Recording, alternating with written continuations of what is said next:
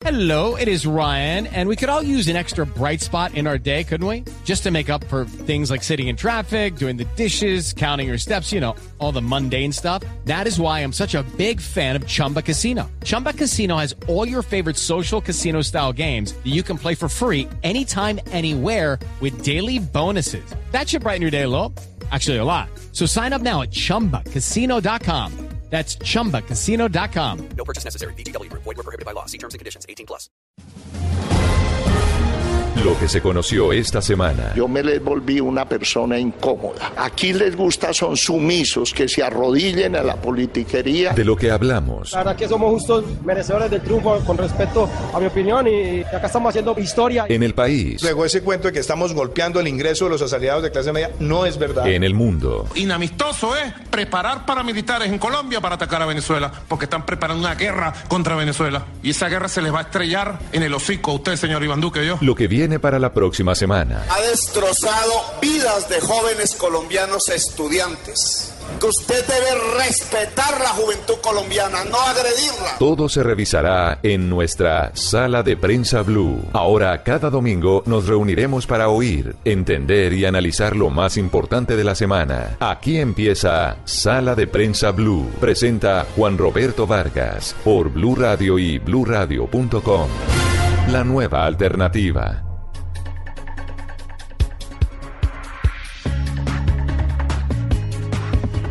¿Qué tal? Muy buenos días. Arrancamos sala de prensa Blue hoy domingo 23 de diciembre para entender lo que pasó y lo que viene.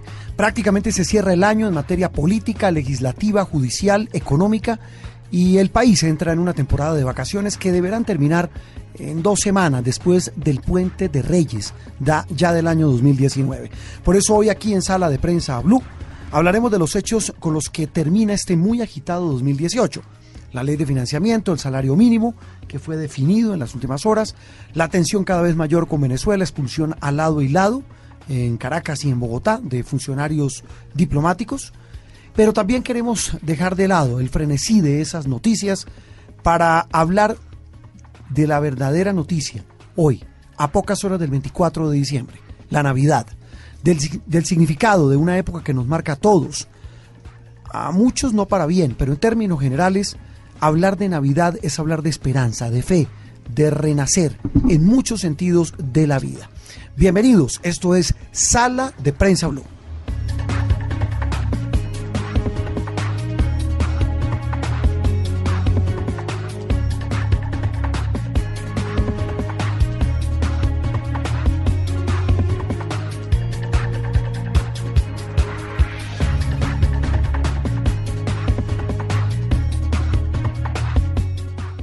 Estás escuchando Sala de Prensa Blue.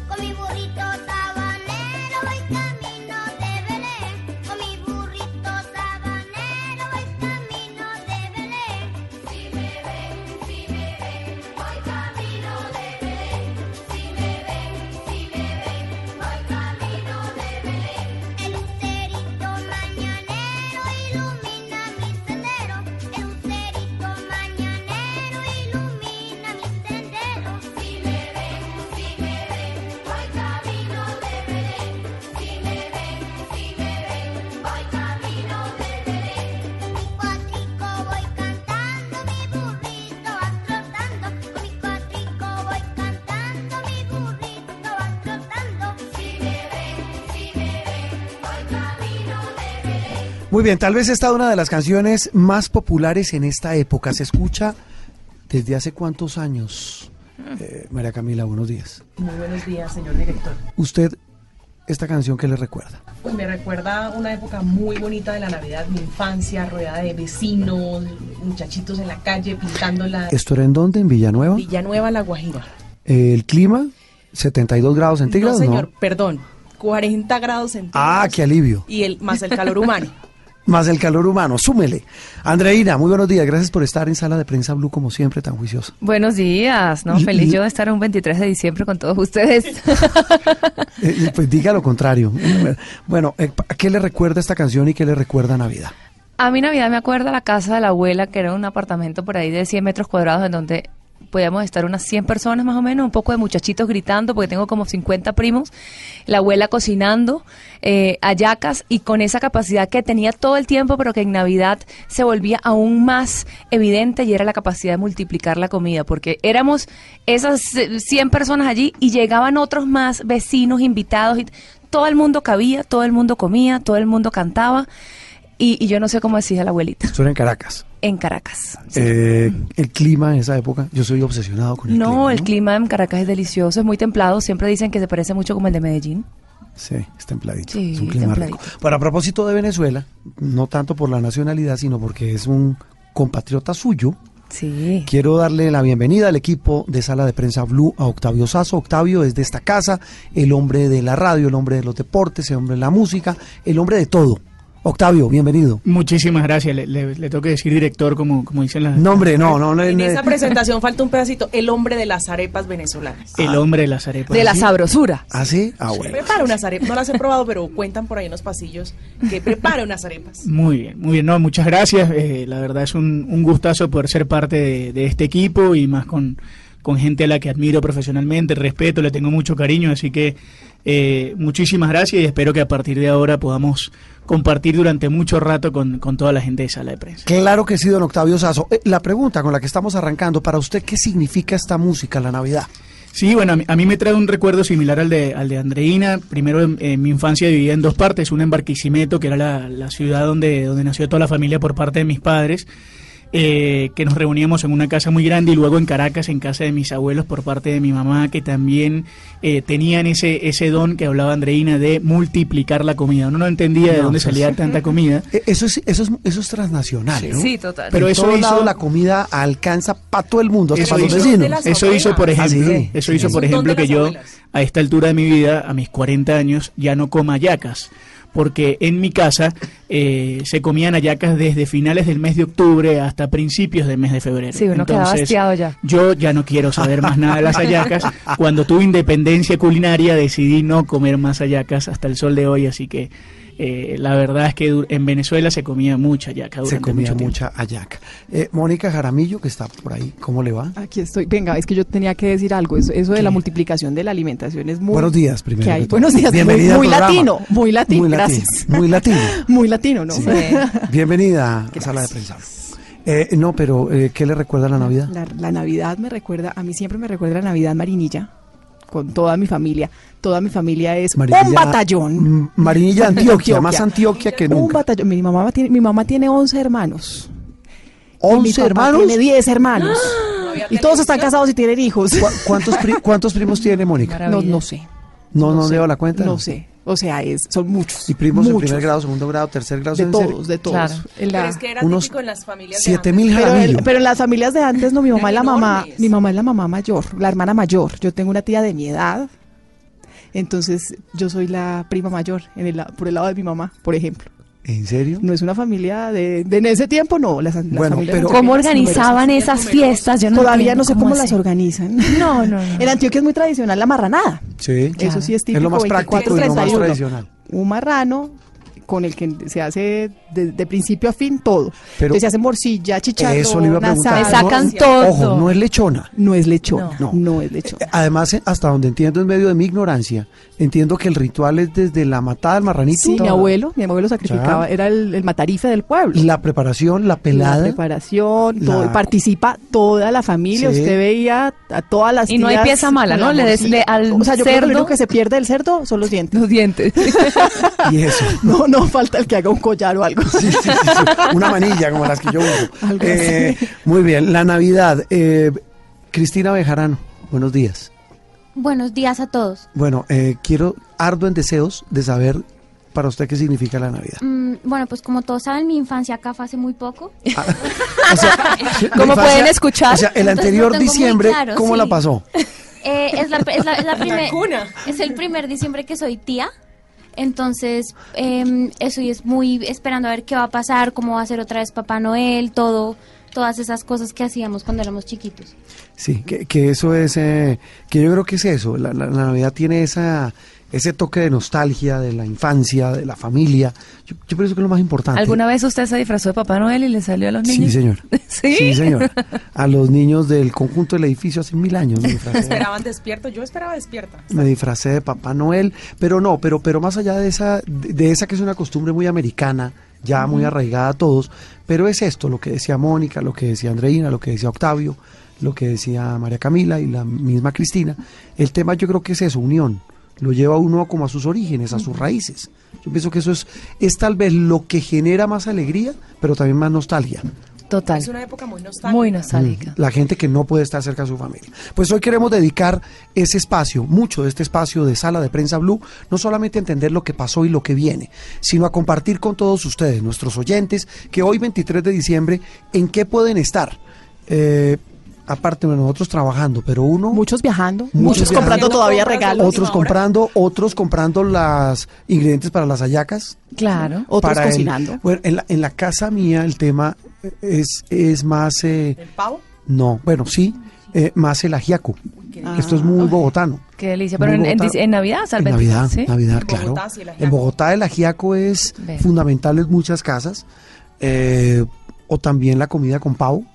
Y también lo mismo, en una sala pequeñita, unas 60 personas, un calor infernal. Pero sa- ¿sabe qué era? Yo no sé si a ustedes les pasaba.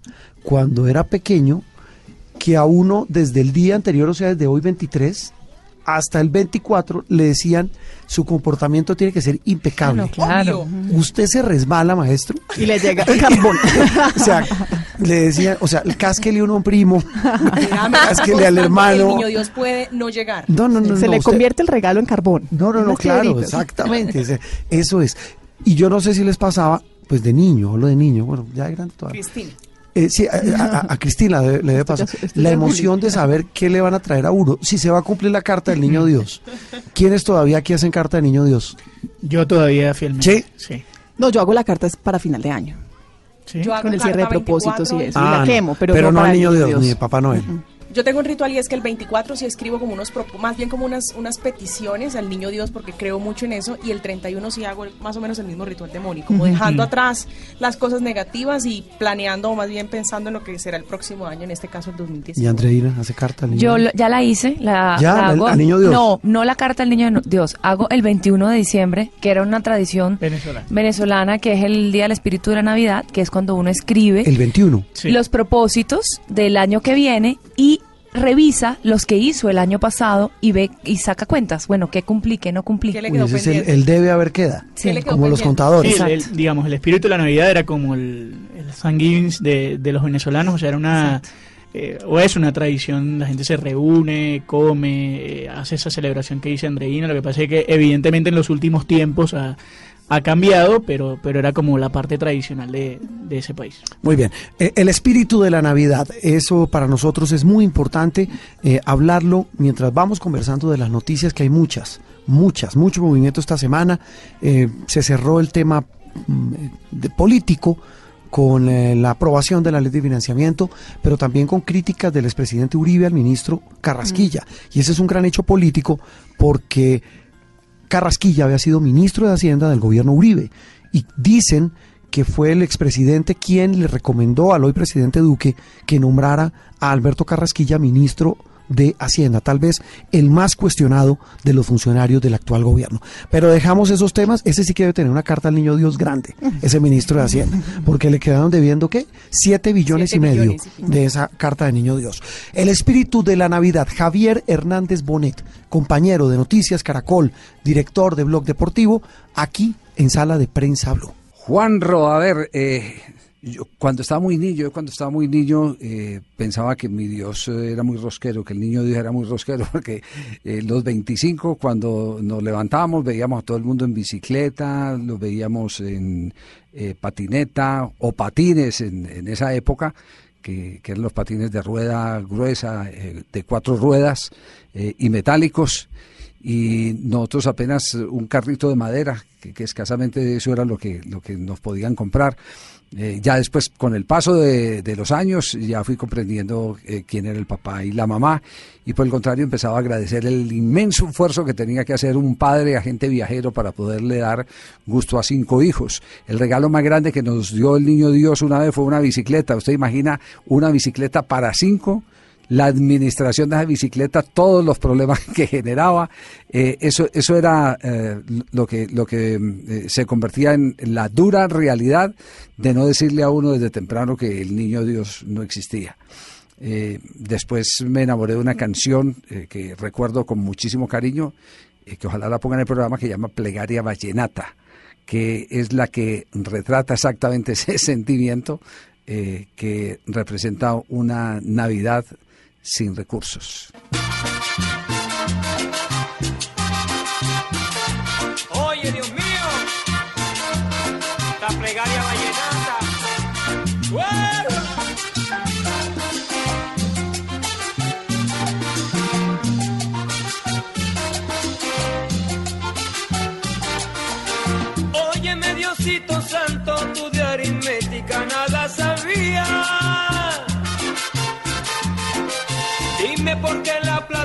Pues Javier, don Javi, eh, sus deseos son órdenes. Esta es la plegaria ballena. Esta canción debe tener por lo menos unos eh, 45 años. ¿Barato? No me mire. No, no, no, no, idea. sé. Esto es que estoy buscando solidaridad, pero es una canción muy vieja que tiene muchas versiones, pero que es de esta época. Es así que Sí. significa Navidad, como lo decía Javier, significa mm, nostalgia, significa familia, y eso es lo que queremos destacar hoy aquí en Sala de Prensa Blue. Vamos en, en el entretanto, María Camila, a hablar de noticias. Eh, una muy importante ocurrió el jueves, en la noche, tarde. Muy sorpresiva la renuncia de Carlos Valdés, tal vez uno de los funcionarios más respetados que ha tenido Colombia en muchos años. Es uno de los. Había resistido, directores. claro, había resistido a muchos gobiernos, llevaba ocho años en el cargo, años. director de medicina legal, y renuncia en medio tal vez de la más sospechosa bruma que uno pueda eh, haber presenciado alguna vez en Colombia, en un caso tan eh, escabroso, tan difícil de entender como es la muerte de los Pisano. Es un tema eh, miedoso, como usted lo dice, el jueves, sorpresivamente, porque además no estaba prevista la rueda de prensa del doctor Valdés. Eh, arranca dando una explicación sobre un informe, un dictamen eh, de uno de los últimos estudios científicos que se le practicó a la supuesta sangre de Pisano que fue encontrada en una toalla. Y esto tiene que ver con una rueda de prensa que hicieron el 27 de noviembre, donde tanto el doctor Valdés como el director de Seguridad Ciudadana, el señor Luis González, aseguraron que habían encontrado una toalla que tenía sangre del señor Pisano y que esa sangre había sido corroborada y por la cual se podía sustentar sobre todo que no había cianuro en el organismo de Pisano. Pues el jueves pasado eh, una emisora revela un informe que dice que no era sangre y que ni siquiera era sangre humana, era aparentemente saliva. Pero ¿por qué no nos devolvemos? Porque la gente ya está tan confundida con el tema. El señor Pisano muere. Sí. Padre. A los tres días muere su hijo, o dos días que llega el de España a, asistir al- a las exequias de su papá. Toma una botella, la versión oficial, ¿no? Toma una botella de agua saborizada que estaba en el escritorio de su papá, la toma y muere envenenado. Sí, señor. Emite medicina legal el dictamen de las causas de la muerte de Pisano padre. Sí, señor. ¿sí? Señala que acudiendo, si entiende, usted me va corrigiendo, al dictamen del primer hospital a donde lo llevan y donde muere, en Facatativá, donde dice que muere por un infarto. Sí, señor. Estamos, Estamos bien en la ese línea. es el mapa. Sí. Después de eso viene el primer dictamen de medicina legal, porque había muchas suspicacias sobre la supuesta presencia de cianuro en el cuerpo del señor Pisano Papá, que se supone, según las versiones que dejaron eh, en el ambiente, era que él en medio de su crisis, su desespero por no haber sido escuchado en todo este escándalo de Odebrecht, de donde era controller o auditor, él había tomado la decisión de quitarse la vida. Se supone que encuentran el cianuro en su casa. Encuentran un kilogramo de Uno- cianuro. un tarro. Un tarro Un de tarro. cianuro. Metido en un baño. Sí, señor, escondido en un baño detrás de un equipo eh, electrónico sonido. de sonido, Sí. eh, después de 10 días de haberse muerto el señor Pisano. Pero después de ese episodio, lo que sale ya es el que usted menciona, María Camila, el dictamen donde dice que había sangre en una toalla. Exactamente y que el con 27 de base en esa sangre determinaban o concluían que no había cianuro en el cuerpo Por del el. ADN de la El sangre, ADN. O sea, lo que decía medicina Ah. legal era que esa sangre era fundamental porque corroboraba lo mismo que había dicho el hospital que de no había cianuro. y era que no había Pero cianuro. ojo, con un ingrediente, eh, Mónica y María Camila, que el cuerpo del señor Pisano lo cremaron Sí. de una manera muy diligente, muy rápida. Sí, señor. ¿Estamos? Sí, solamente quedó un remanente, es decir, una porción eh, de sangre del señor Pisano que fue la que enviaron a medicina legal y la que cotejaron. Y ahí viene un ingrediente que es lo que hace mucho más escabroso esto, es lo que ha dicho el sindicato de medicina legal, según la- el cual hay muchas dudas sobre ese análisis a este señor. El sindicato en, en cabeza del señor Javier Oviedo eh, hace dos semanas exactamente cuestionaron fuertemente los dictámenes de medicina legal, eh, asegurando que el instituto no tiene la capacidad técnica para hacer rastreo de cianuro en sangre, como lo aseguró el doctor Valdés en las tres ruedas de prensa que han hecho para explicar qué tipo de ex- estudios se le han hecho y para concluir que no tenía cianuro en la sangre. Es que todo esto, Juan Roberto, es escabroso, como usted lo dice. Se suma un ingrediente a toda esta historia que no terminamos de entender, que no terminamos de creer, que nos tiene de ojos abiertos, pero que además le ha hecho daño a muchas instituciones. Entonces ahora se suma medicina legal. Porque entonces ahora ya no le creemos respetado. a medicina legal. respetado un señor Es, es muy, estamos perdiendo la credibilidad y la confianza en las instituciones más importantes del país. Conclusión, no sé si ustedes y los oyentes pu- pueden eh, estar o no de acuerdo con nosotros, pero conclusión, nunca se va a saber de qué murió el señor Jorge Enrique Pizarro. No, y aparte que en la semana pasada en Blue Radio dijo también que después de que había dicho con toda certeza que, el- que no había cianuro, dijo, no puedo decir que no había cianuro en el cuerpo de Pisano, solo en los tejidos que tenemos, porque nunca tuvieron el cuerpo. Pero igual vuelve a sembrar otra suspicacia sobre un tema que ya se- lo había dicho con, muy tajantemente, que no había cianuro en el cuerpo de Pisano. Es decir, más más, du- más dudas, más más, dudas, más preguntas. Es un tema miedoso, escabroso y, y que levanta mucha suspicacia la ida del doctor Tal vez Valdés. para concluir, eh, antes de irnos eh, eh, a más temas aquí en Sala de Prensa Blue, las preguntas. La primera, si no hay sangre en la toalla que encontraron en la casa del señor Pisano, ¿se puede corroborar, se puede asegurar de manera tajante que el señor murió de muerte natural y sin cianuro? Una pregunta. La siguiente, el cianuro que estaba en la casa lo había comprado él, nunca se supo. ¿Quién lo puso ahí? No se sabe. Porque medicina legal, perdóneme que le haga aquí una cuñita, nunca dijo si había otras huellas. O sea, eh, el, el tarro le llegó por una nave espacial porque solamente estaban las huellas del señor Pisano, es decir, no están las huellas de la persona que se lo vendió. Y tal vez la pregunta final, ¿la renuncia del señor o del doctor Carlos Valdés es por voluntad propia? Él dijo en la rueda de prensa que había sostenido una reunión con el fiscal general y que presentaba su renuncia. No aceptó eh, preguntas, pero se, se notaba visiblemente afectado eh, por la decisión de, renunciar. Muy bien, la novela de horror. Esa se puede titular lo que ha pasado con la muerte de los Pisano. Esto es Sala de Prensa Blue.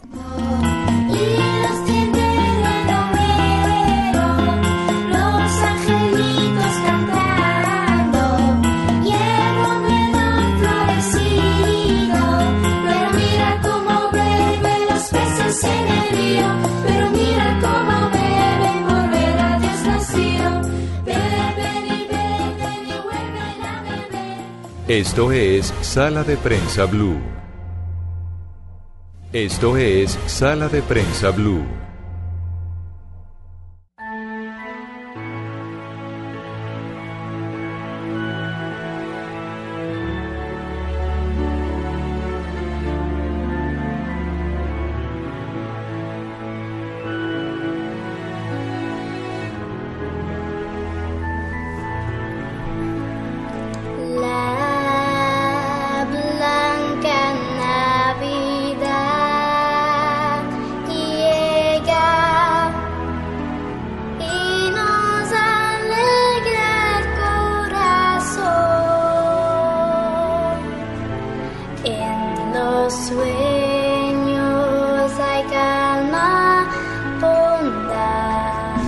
Seguimos en Sala de Prensa Blue, regresamos después de la pausa, hoy 23 de diciembre, con música de Navidad, Blanca Navidad. Esta tiene por lo menos unas 60 versiones, en 60 idiomas, en 60 países supongo, y en 60 novenas.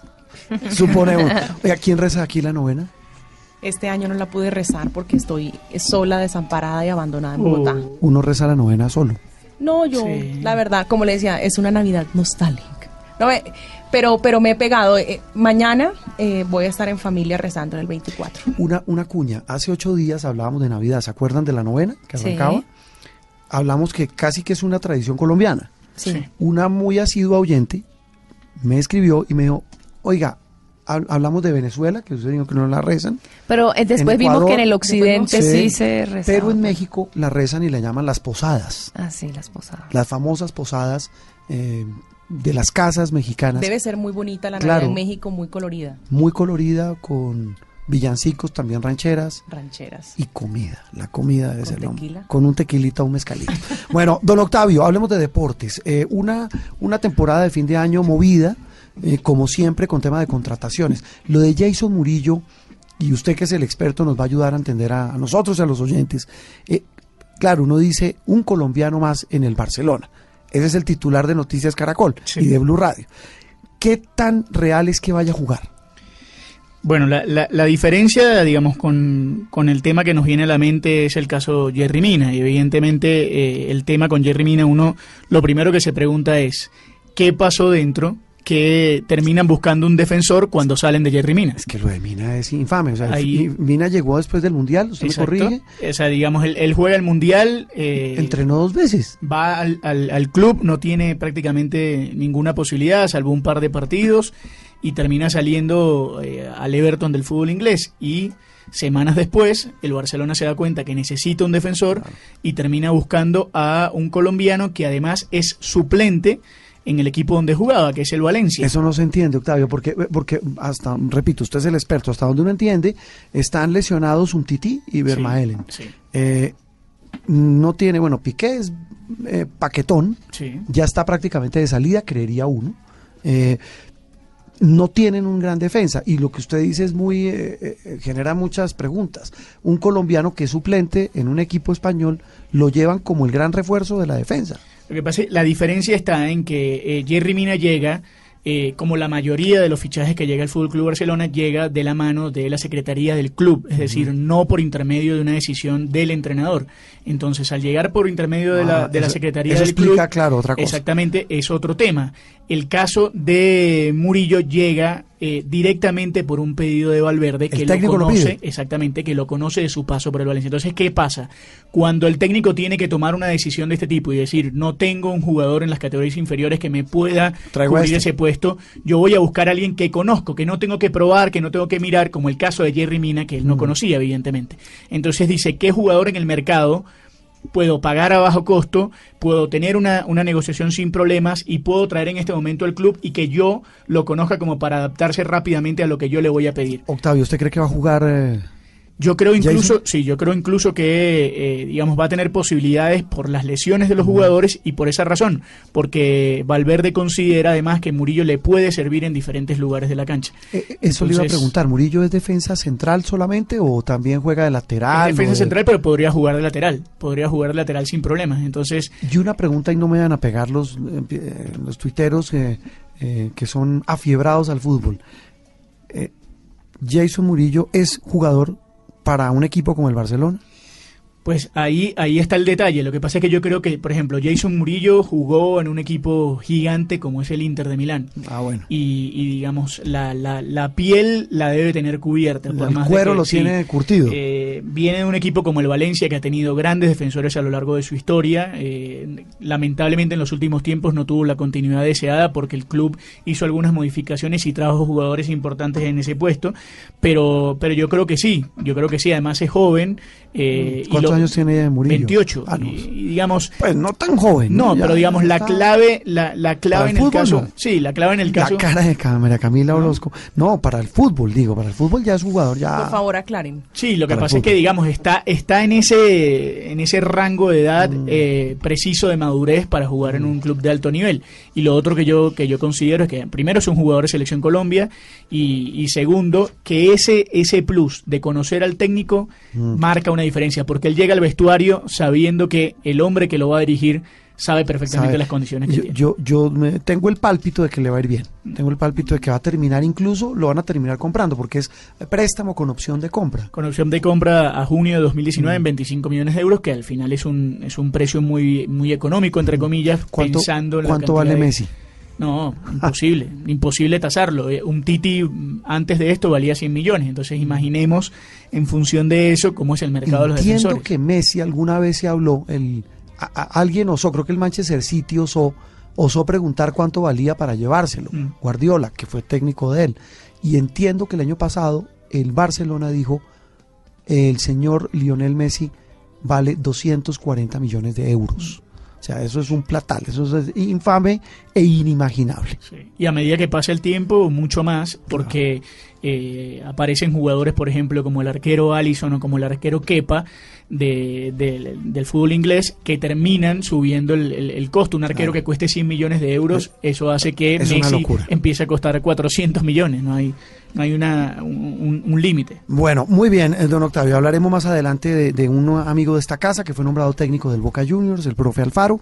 Pero eh, hablamos ahora de nuevo de Navidad, del espíritu de la Navidad. ¿Sabe también a qué huele la Navidad?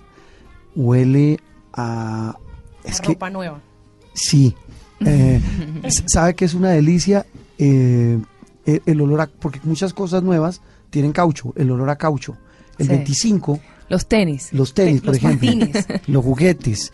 Eh, sí, la ropa también. Yo no sé si a ustedes les toca a las niñas, eh, Mónica, Andreina y Cristina, unas muñecas que eran como medio amarillas con Sí. el pelo. O sea, esas el olor de esas muñecas es mi Navidad. Yo tuve una de esas. ¿Muñecas? Sí, señor. ¿Y eso? Es una larga historia. La. Tenemos tiempo. Muy bien, el espíritu de la Navidad, otro amigo de esta casa, de Blue Radio y de Noticias Caracol, don Felipe Zuleta. Pues yo recuerdo, eh, pasaba la Navidad en casa de mis abuelos maternos, la gran mayoría de Navidades siendo pues un niño. Una muy bonita casa en el norte de Bogotá, donde mi abuela eh, hacía un árbol bellísimo. En esa época se hacían los árboles de Navidad eh, de, de- de pinos verdaderos. Estamos hablando hace 40, 50 años, pues eso no era antiecológico. Y uno conseguía, o ellos conseguían los árboles y armaban unos árboles bellísimos. Pues bueno, allá se hacía la fiesta de Navidad, eh, más temprano que tarde. Yo me alcanzo a acordar que por ahí a las nueve, nueve y media, eh, comíamos y luego la abuela se sentaba al lado del árbol a, a leer, ¿no? Para Felipe de la abuela, para Ignacio de Camila, para Camila de Consuelito, y ay, bravo, ay, todo, y una orilla tal. Pero la anécdota que a mí nunca se me olvidará es que en la casa de mis abuelos había una perrita, eh, una perrita mm, de raza Scottish, Scottish Terrier, que para que usted se acuerde es como la- la- las de las botellitas de Black and White, las de las botellas de whisky. Una perrita negra que inclusive, después inclusive el presidente Bush, el último, tuvo dos, que uno las veíamos. Bueno, los abuelos tenían una perrita que se llamaba Sweetie. Sweetie, pues traduce usted, sabe, dulcecita, ¿no? Em, con la pólvora, porque también se usaba pólvora, no en mi casa, porque mi- mis abuelos eran muy cuidadosos en eso, pero se echaba pólvora en, la, en el vecindario. La perrita se ponía muy nerviosa y los niños nos poníamos muy nerviosos. Entonces la abuela, eh, cuando esto empezaba a ocurrir, que era lo de la pólvora, debía empezar a las ocho, ocho y media, eh, sacaba un remedio que en esa época vendían, eh, que era base de pasiflora, que se llamaba pasiflorina. Y la abuela le daba una cucharadita de pasiflorina a la perrita y una cucharadita a cada uno de sus once nietos.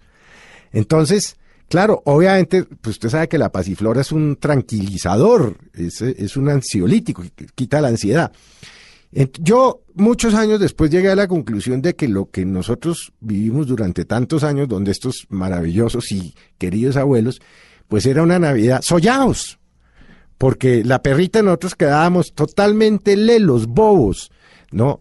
Eh, yo casi que me atrevo a decir que con eso uno se enlagunaba, porque yo no me acuerdo, de- tengo momentos en las noches de Navidad que no tengo claros, no los tengo presentes. Yo no sé si daban pernil de cerdo, pavo, carne, pollo. Luego, Era una cosa muy divertida porque los 24 de diciembre, vuelvo y le digo, la abuela, una vieja absolutamente maravillosa, estupenda, eh, que duró, gracias a Dios, 99 años, murió hace 10, nos drogaba con pasiflorina. Yo no sé si eso lo venden o no, pero le doy esa recomendación a las mamás hoy en día. Búsquense unas gotas de pasiflora y si los niños o los perros joden mucho, droguenlos como hacía conmigo mi abuelita. Y bueno, y una feliz Navidad para usted y para, por supuesto, los oyentes de, de Blue Radio.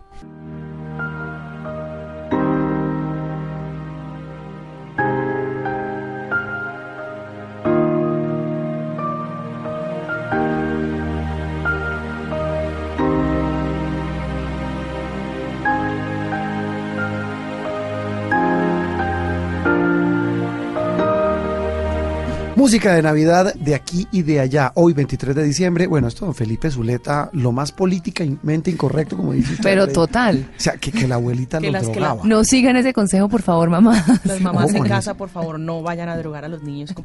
Bueno, pero si alguien, si alguien quis- eh, quería que contaran una anécdota de verdad Sí. y Claro. que marcara una diferencia, Ah, es, no, la de, sí. es la de Zuleta. Sí. Genial. Más auténtico para Sí, dónde, eso para dónde. Pero esa es la esencia de Felipe Zuleta, por eso lo amamos. Es Por el- eso lo queremos entrañablemente. Los recuerdos de Navidad de Felipe Zuleta con la abuela, la abuela que los tranquilizaba. Eh, eh, mm, también vamos a hablar más adelante de eh, un tema que ha sido noticia entre sem- esta semana. Y son las el tema no es ni deportivo, es un tema lamentable y terrible del presidente y dueño del Deportes Tolima hablando del fútbol femenino. Pero ya vamos a hablar de eso, porque a propósito de la Navidad, esta semana el Papa Francisco emitió una declaración que, puso el dedo en la llaga. Hemos hablado de los recuerdos de Navidad, hemos hablado de la comida, de la familia, de la nostalgia, de los regalos, eh, de la fe. Pero el Papa habló esta semana y dijo, mire, no se dejen llevar por el consumismo, por la mezquindad. La Navidad es fe, es renacer. Hemos invitado hoy en Sala de Prensa Blue al padre Carlos Novoa, muy cercano de esta casa, muy amigo de Noticias Caracol y de Blue Radio. Él es jesuita, doctor en teología y uno de los sacerdotes más simpáticos y más queridos que hemos eh, conocido aquí en eh, Blue Radio. Padre Novoa, gracias por atendernos hoy en Sala de Prensa Blue. Buenos días. Sí, Juan Roberto, buenos días. Buenos días a Felipe, a todos. Tiempo, tiempo sin oírlo. Gracias por tus generosas palabras. Sí, tiempo sin oírlos, pero bueno, el niño Dios nos reúne, eso está muy bien. Padre, eh, usted escuchó esta semana al Papa Francisco, del cual hablamos ¿Cómo mucho no? durante su Claro. visita. Eh, eh, ¿Uno cómo puede interpretar esas palabras, ese mensaje eh, tan lleno de significado del sumo pontífice? Yo las eh, vería de esta manera, Juan Roberto. La Navidad ciertamente es una alegría. Para nosotros los creyentes, para quienes no son creyentes no será alegría, los respetamos profundamente y me faltaba. Pero la Navidad es una gran alegría, ¿por qué? Porque desde el camino cristiano, Dios, o sea, el absoluto, el sentido de nuestra vida, no es un personaje por allá en la estratosfera, lejano, distante, rabioso, castigador. No, Dios es un bebecito. Dios es un bebecito que nace en una cueva de animales malolientes porque todo el mundo lo rechazó. Y ese bebecito nos muestra el camino de plenitud de la existencia humana, que es un bebecito, alguien absolutamente desprovisto de todo, sencillo, necesitado absolutamente de los demás, empezando de su mamá y por su mamá y por su papá. Actitudes muy bellas, muy humanas, muy cristianas, y que es lo que ante todo debemos cultivar en esta Navidad. Por desgracia, eh, a veces eh, la Navidad se puede comercializar y se puede reducir solamente a los regalos, a la comida, etcétera, etcétera. Yo no es que esté en contra de los regalos ni de la celebración, todo lo contrario. Recordemos que el Evangelio nos dice que Jesús, eh, es decir, que eh, nos cuenta que Jesús estuvo en varios banquetes y en varias fiestas y había que celebrarla, intercambiar un regalo de Navidad, qué maravilla. Pero cuando eso se vuelve lo único, desde el camino cristiano, pues muy lamentable, porque entonces dejamos de cultivar el centro de la experiencia navideña como es asumir las actitudes del bebecito de Belén. Allá es donde apunta el Papa Francisco. Eh, como decían las abuelas, ni tanto que queme al santo, ni tanto que no lo alumbre. En otros términos, es legítimo, me parece a mí, celebrar la Navidad, el pavo del 24, intercambiarnos unos regalos, estamos felices, ya por qué. Creo yo que lo importante es que nosotros vayamos al centro, que celebremos el centro, que es todo lo que nos comunica el bebecito de Belén, y que no absoluticemos, eh, que no volvamos esto simplemente una compraventa. Yo creo que esas son las palabras del Papa, del Papa Francisco, pero insisto, eso no significa que entonces no hay espacio para cultivar la alegría, para darnos un regalo, para tener una cena especial, por supuesto, por supuesto. Es más, eso forma parte de la fe. Y lo ha dicho el Papa Francisco, alégrense en el Señor, estén alegres, como dice Pablo, el camino cristiano es un camino de alegría y de celebración. Eh, padre, yo creo que ese es el mensaje. El mensaje es, como dice usted, ni tan allá ni tan acá. Eh, hay que buscar ese equilibrio entre el tema espiritual, entre el tema eh, personal, inclusive no solo, eh, es decir, el- el- la concepción que tenga cada quien sobre la llegada del niño Dios, que yo creo que pues es esa la palabra Navidad es nacimiento, es renacer, es como como incluso lo hablábamos aquí, como hacer un corte de cuentas de, de la conciencia, del espíritu, de la vida misma. Saber que hay muchas cosas que en esta fecha nos permiten hacer un balance de lo que es nuestra vida. Así es, así me parece Juan Roberto, así es, es un momento de balance, es un momento, ¿por qué no decirlo también, de reconciliación, de acercarnos para que siempre hay peleas, siempre hay divisiones, el momento de perdonarnos, de reconciliarnos, de unirnos en ese amor que nos trae el niño de Belén.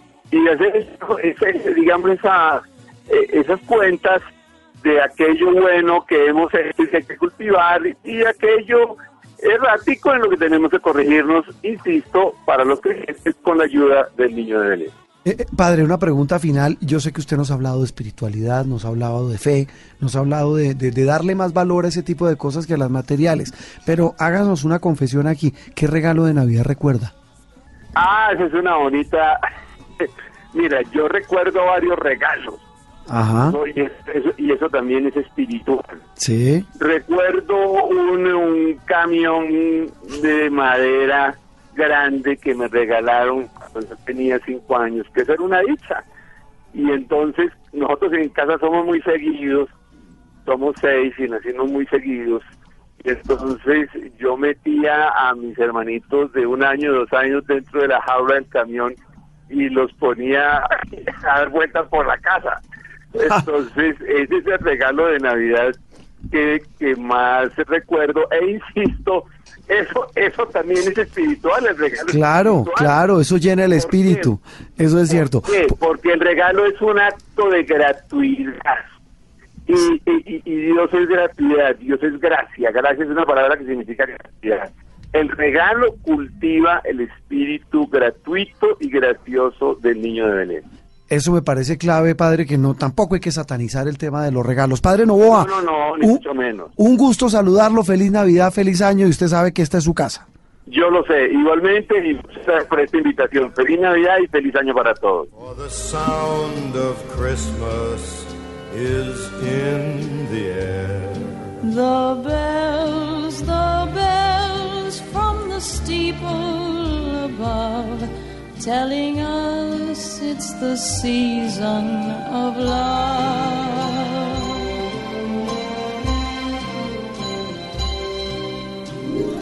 Le preguntábamos al padre Novoa el regalo favorito. Eh, Mónica, ¿qué regalo recuerda? Yo recuerdo unos patines. Recuerdo unos patines. Uy, esos eran serios. Y vean, Sí, sí, en, Navidad. De cuatro llantas, ¿no? No, en no, línea. el mío era es que línea. Es que cuando ya. No, es que usted- ustedes me llevan, me, me llevan, sí. No, pero mire, Los nosotros. míos eran, lo- se lo juro, los míos, los, ¿Los de cuatro? No, de cuatro. Los profesionales. No, pero además quiero decirles una cosa. Yo tenía unos patines que eran de cuatro llantas, pero no era el zapato. Era como una prótesis de metal que uno se amarraba al tenis. Y le servía a todas las tallas. No, no, no, claro, y se usted podía adaptarlo, claro, Se cansaba, claro. se cansaba Se cansaba, y- exactamente. y eran así como una, como una, ¿Eso en una qué año férula. fue? Uy, Una no. Pero después llegaron los de patines de bota. Sí, No, eso fue una maravilla. Y después los patines Los en línea. En línea me tocaron Yo los de línea. patines en línea. Después también en el línea. monopatín. No, no alcancé Ahora el scooter. Y después llegó la scooter. y después las peleas en el distrito por regularizar el scooter. Y ahora Como el distrito movilidad. para que vayan por la ciclorruta. Eh, Andreina, un regalo. Mi mejor regalo de Navidad fue mi hermanita, porque yo la pedí en el en la carta al Niño Dios No eche- un no diciembre. eche carreta. Se lo juro por Dios. La pedí en diciembre y me llegó el diciembre siguiente. Y yo cuando, como era niña, tenía siete años, juraba que realmente ese fue mi regalo de Navidad, que lo había pedido el año anterior. Entonces siempre le decía a mi hermana, óyeme, no hagas eso, es que tú eres mía, ¿no entiendes? O sea, tú eres mi regalo. Real. Entonces siempre yo, yo me creí la dueña de ella porque supe- pues yo la había pedido al ¿Cuántos niño años Dios. tenía? Yo tenía siete años cuando ella nació. O sea, entonces yo la pedí para el 24 de diciembre del 90 y nació el, nació en diciembre, el 5 de diciembre del 91.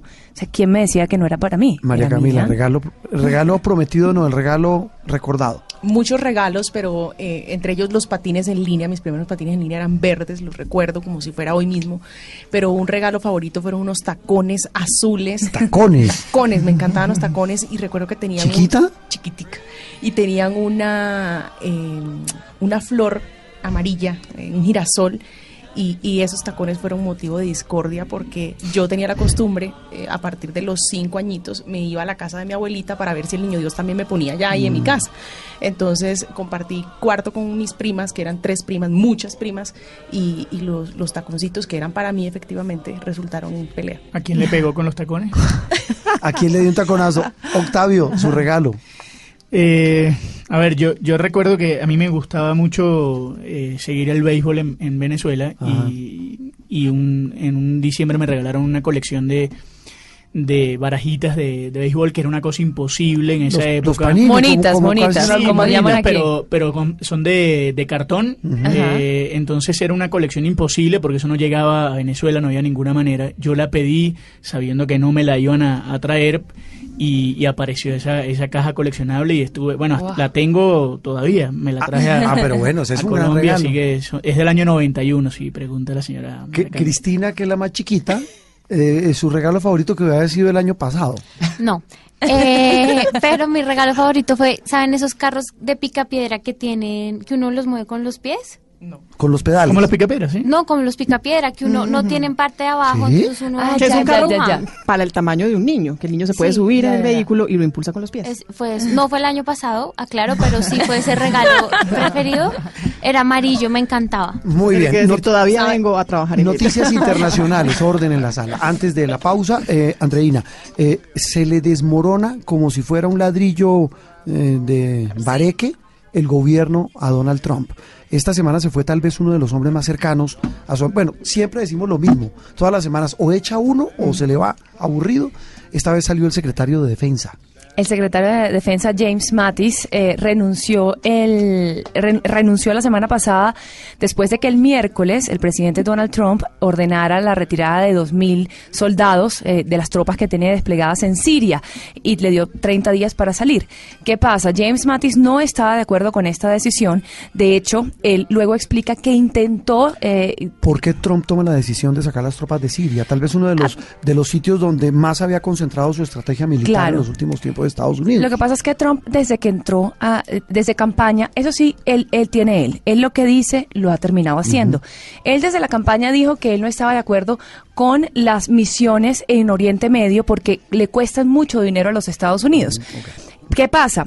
Lo peor de esta decisión, que por supuesto además de que se va uno de los hombres que era más equilibrado en un gobierno tan volcánico como el de Donald Trump, que eso le hace mucho daño, que se vaya James Mattis, el secretario de Defensa, eh, también ocurre que da un mensaje muy contradictorio porque hacía unos meses el... El, John Bolton, que es el asesor de seguridad de la Casa Blanca, había dicho que más bien la misión en Siria se iba a aumentar, que no solamente era para luchar contra el Estado Islámico, sino también para garantizar que las fuerzas iraníes abandonaran el país. Eso fue hace menos de dos meses. Resulta que Donald Trump da- dice esto en un trino, eh, eh, digamos que sin ninguna coherencia con lo que su administración ha estado diciendo.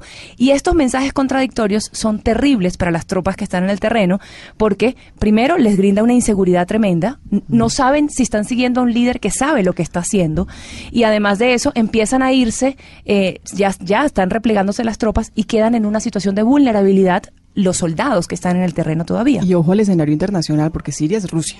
Rusia está protegiendo el gobierno de Bashar al-Assad. Así Sí, que la decisión es tema, claro, más que Estados que Siria es- ha sido escenario de una de las peores, eh, de los peores genocidios. Eh, las imágenes de niños eh, bombardeados en las ciudades sirias, en fin. gasarín. Eh, Es, tal vez el símbolo, claro, con las armas químicas, es el símbolo de la barbarie. Y, y que se vaya a Estados Unidos las tropas, pues genera más preguntas que respuestas. En instante regresamos a una nueva pausa en Sala de Prensa Blue. Seguimos hablando del espíritu de la Navidad hoy 23 de diciembre. Ya regresamos.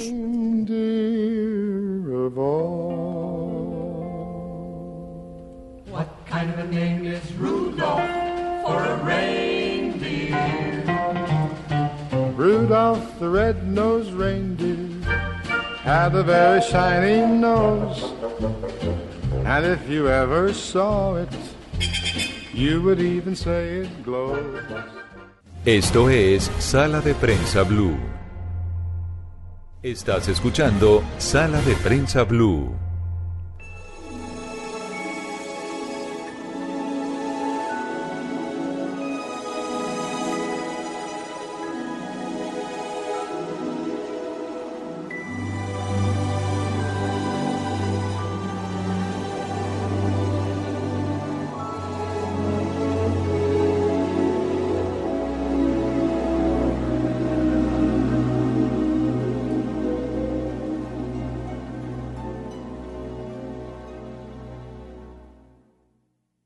It's beginning to look a lot like Christmas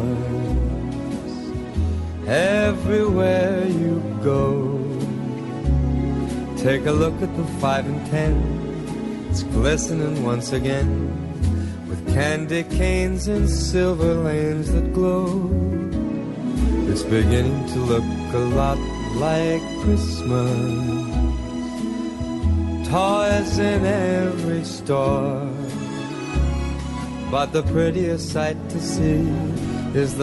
Estamos escuchando a Michael Bublé con It Begins to Look Like Christmas, es decir, empieza a verse la Navidad.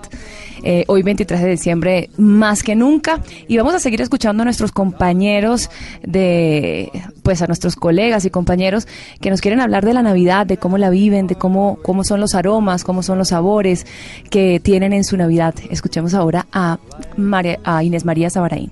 Hola oyentes de sala de prensa, un saludo muy especial. Les cuento que para mí la Navidad es la época más maravillosa del año porque tengo los mejores recuerdos. Como saben, yo soy de Santa Marta, viví toda mi vida en un edificio que tenía un parqueadero grandísimo, grandísimo, grandísimo, al aire libre. Entonces, eh, la Navidad después de la cena, nos acostábamos muy temprano con mi hermano y mi hermana, Rafa, que es mayor que yo, y Meme, que es un- unos años menor. Temprano para que llegara el niño Dios y la mañana era una cosa impresionante. En la sala nos ponían a todos en la sala los regalos sin empacar, sino así uno llegaba y encontraba lo que era de uno y era maravilloso y era mágico y, y era fabuloso y tengo ese recuerdo en mi mente, en mi corazón, porque para mí la Navidad es, es tiempo de familia y de compartir y de disfrutar. Y en ese parqueadero grande que les cuento, bajábamos todos los niños del edificio, que éramos muchísimos, estrenando algo. Entonces, la mañana del 25, si tú te asomabas por la ventana del edificio, uno estaba en patines, el otro estaba en bicicleta, el otro jugaba fútbol, el otro tenía, mejor dicho, un carrito de juguete, todas estábamos estrenando, jugando y el parqueadero era lleno, lleno de niños ese 25 de diciembre. Es, es, es el mejor momento del año y es una época linda y yo soy de las que piensa que esa tradición debe seguir de generación en generación y nunca debemos perder esa, esa magia que encierra la Navidad, nunca debemos dejar de ser niños. And Mom and Dad can hardly wait for school to start again. It's beginning. ¿Cómo se llama la canción, Andreina? It's begin to look like Christmas. Empieza la Navidad. Hay, hay un olorcito de Navidad. ya hay una... Miren, en la Navidad al menos hay otro tema que es bien complicado, el regalo de los jefes. Ay, yo, pienso ¿no? acogerme a la recomendación del Papa Francisco y a la recomendación del Padre Novoa. que Regalos espirituales. Regalos espirituales. Andreina, usted Yo. tiene esta Navidad solo regalos espirituales. Mañana vamos a dar regalos espirituales en mi casa. Decidimos que cada quien eh, le va a dar regalo a una sola persona, a una persona nada más eh, va- eh, por sorteo y es un regalo espiritual, ya sea un performance, una canción, un poema, eh, hacer alguna cosa que Es una gran idea. Es Sí. una gran idea y así uno Es que somos puros recupera el adultos. espíritu de la Navidad que es eso. El niño Sí, Jesús nació sí. completamente pobre. eh, Y nosotros estamos pobres este humilde. año, entonces no queremos gastar dinero, así que dijimos regalos solo para los cu- cuatro Pero niños ya- que van a estar. Pero ya tú tienes claro tu regalo. Sí, espiritual? ya, ya lo tengo, ya lo tengo más ensayado. ¿Y? No, una cosa violenta. Sí. no lo voy a decir.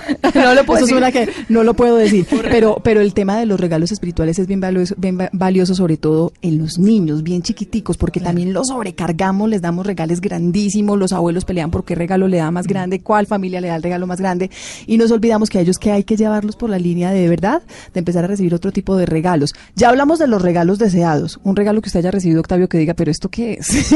¿Pero por qué me dan esto?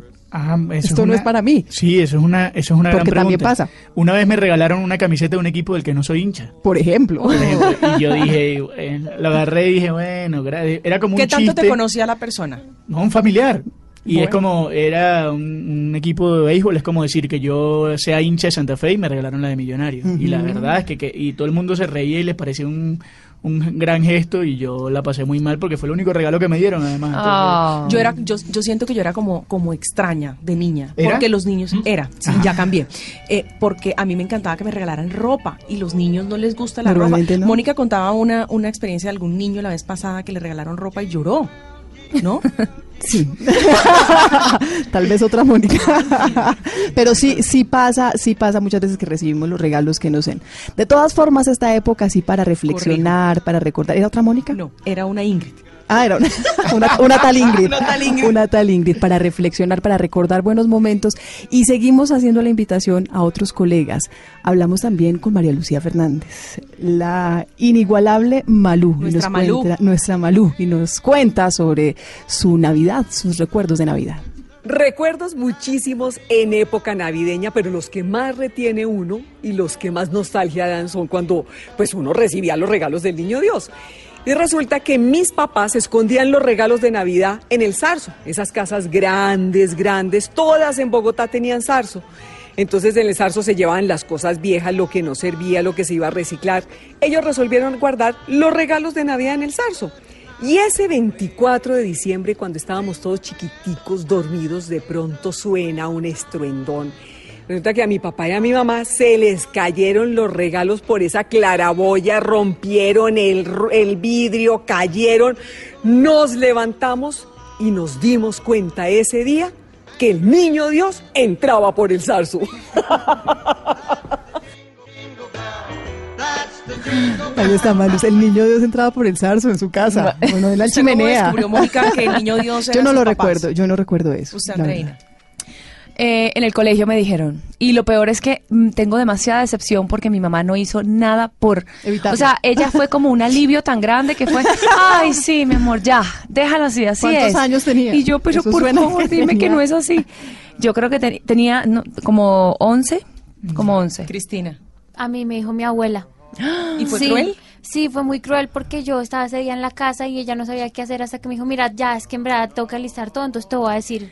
Es que yo creo que los papás se alivian de una forma cuando ya los niños saben de eso porque dirán, uy, ya no me toca estar escondiendo solo tanta espero cosa. que nosotros no seamos los culpables de que alguien se entere. En este momento. y que nos esté escuchando el hijo de alguien y se entere y siempre recuerde yo escuchaba un programa de radio Ay, en no. Blue y ahí me enteré pero no no no Eh, yo tenía una un, un- mi mejor amigo del colegio su mamá era muy buena actuando y nos hizo creer hasta, no sé, hasta los 13 años que eso existía, porque además lloraba, contaba historias y demás, hasta que un día ya como mi mamá también lo confesó, pero como yo era el mayor de, de cuatro, tuve que guardar el secreto durante muchos años más. Yo, Fui yo- parte yo de la esperaba estrategia. despierta y pillé a mi mamá poniéndome los regalos. Yo también descubrí a mi mamá en varias oportunidades, pero nunca tuve esa, esa misticidad en torno al niño Dios. No recuerdo como un momento en que ya no era y otro día dejó de serlo. No sé, no sé. Y hay niños que se hacen los locos y, si- y ya saben y siguen. Para beneficio personal. Sí, para que los papás le sigan dando el regalo. Obviamente, Navidad es época también de reflexión, reflexiones, muchas que tendrá que hacer un dirigente deportivo, Octavio Sazo, porque el escándalo de deportivo en materia futbolística de la semana se da de cuenta del presidente del Tolima. Sí, la- lamen- lamentablemente Gabriel Camargo, que, que digamos es una persona que ha trabajado muchísimo por, por el fútbol del Deportes Tolima, que es el, el equipo que, que recientemente fue campeón, al igual que, que Junior del torneo colombiano, tuvo unas desacertadas eh, declaraciones con respecto al, al fútbol femenino y todo lo que está ocurriendo alrededor de ese deporte en los últimos días. Recordemos todos que el Atlético Huila femenino sale campeón de la Copa Libertadores, genera toda una polémica alrededor de un pago de, de dinero que le debían a las muchachas y demás. Y, y en medio de toda esa expectativa que había alrededor, aparece Gabriel Camargo y declara esto esta semana y escuchemos lo que dijo el presidente del Tolima para eh, crear el contexto y poder debatir sobre lo que dijo Camargo. Eso no va a nada, eh, ni económicamente, ni nada de esas cosas, aparte de los, de los problemas que hay con, con las, las eh, mujeres, eh, son más más tragos que, que los hombres, y para, que vean, y problemas, le pregunten a los del Willan cómo están de arrepentidos de haber sacado el título y de haberle invertido tanta plata al equipo. Entonces, eso no es, y fuera eso, eh, le recuerdo, es un caldo de cultivo del lesbianismo tremendo. Eso no deberíamos Bueno, ni queda- volverlo a quedó- poner. No, es que eso no deberíamos ni volverlo pero a poner. No queda- deberíamos escuchar este tipo que- de no, cosas lo que queda, lo que son queda extraño es, es su declaración y luego esta música tan linda de Navidad. Pero no, no. un lo- contraste para aliviar un, contraste, poco sí, el un insulto poco. a las mujeres El- que se destacan en un deporte tan exigente como es el fútbol. Lo que pasa es que a mí lo, a mí lo que me parece son, primero, digamos, desagradable es la forma, porque esta, este- estas declaraciones tienen un video además en el que todas las personas que están alrededor de él haciendo las preguntas Sí, se ¿en qué mueren de risa. se da eso? ¿Ya se de disculpó el señor Camargo? No, pero, y no sé si lo vaya a hacer, pero digamos, yo, eh, a ver, él no está descubriendo el agua tibia, esto sucede en el fútbol femenino, digamos, no, no es que no suceda, pero también sucede en el fútbol masculino y también sucede en el deporte de, de- de élite, es decir, el, el homosexualismo no está eh, de- alejado del deporte y eso no tiene ninguna Pero es condición, que eso no tiene ningún homosexual no le inconveniente. impide usted ejercer ningún tipo de actividad, Entonces, que, ni en el deporte, ni no, ninguna pero para nada, eso está en toda la sociedad. Ahora, que este señor a esta altura, en este año, en, en el año 2018, todavía lo diga como si fuese además una enfermedad terminal, eh, es, es realmente desagradable. Es la forma en cómo lo dijo y a lo que termina refiriéndose eh, alrededor de esto y por eso me parece que genera tanta, tanta polémica alrededor de Polémica, no molestia, incomodidad, eh, rabia con una persona Pero que no ojo, respeta eh, a las meto la cucharada a María Camila y Octavio para decir lo siguiente, eso no se queda solamente en la indignación, Sí. esto, ese señor puede terminar preso.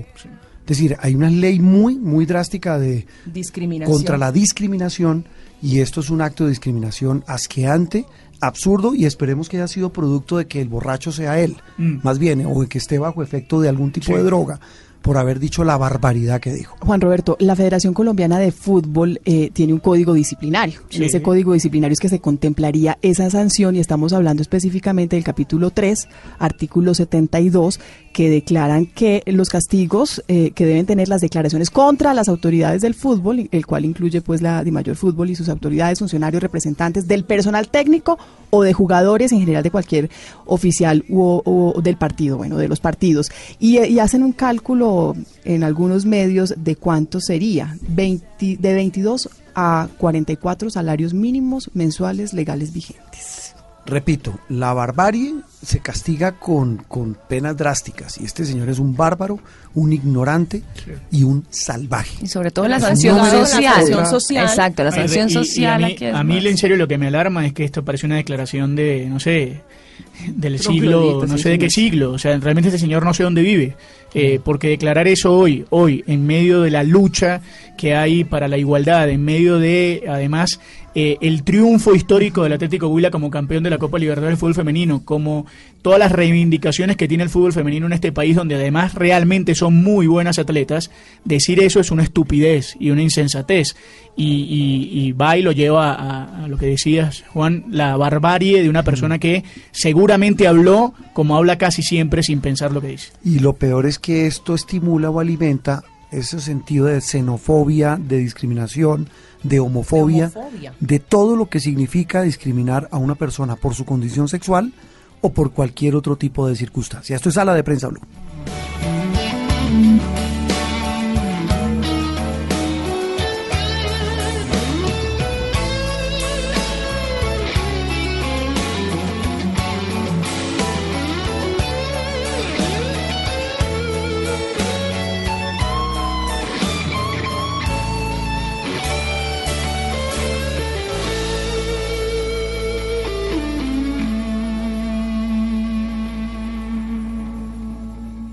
Esto es Sala de Prensa Blue.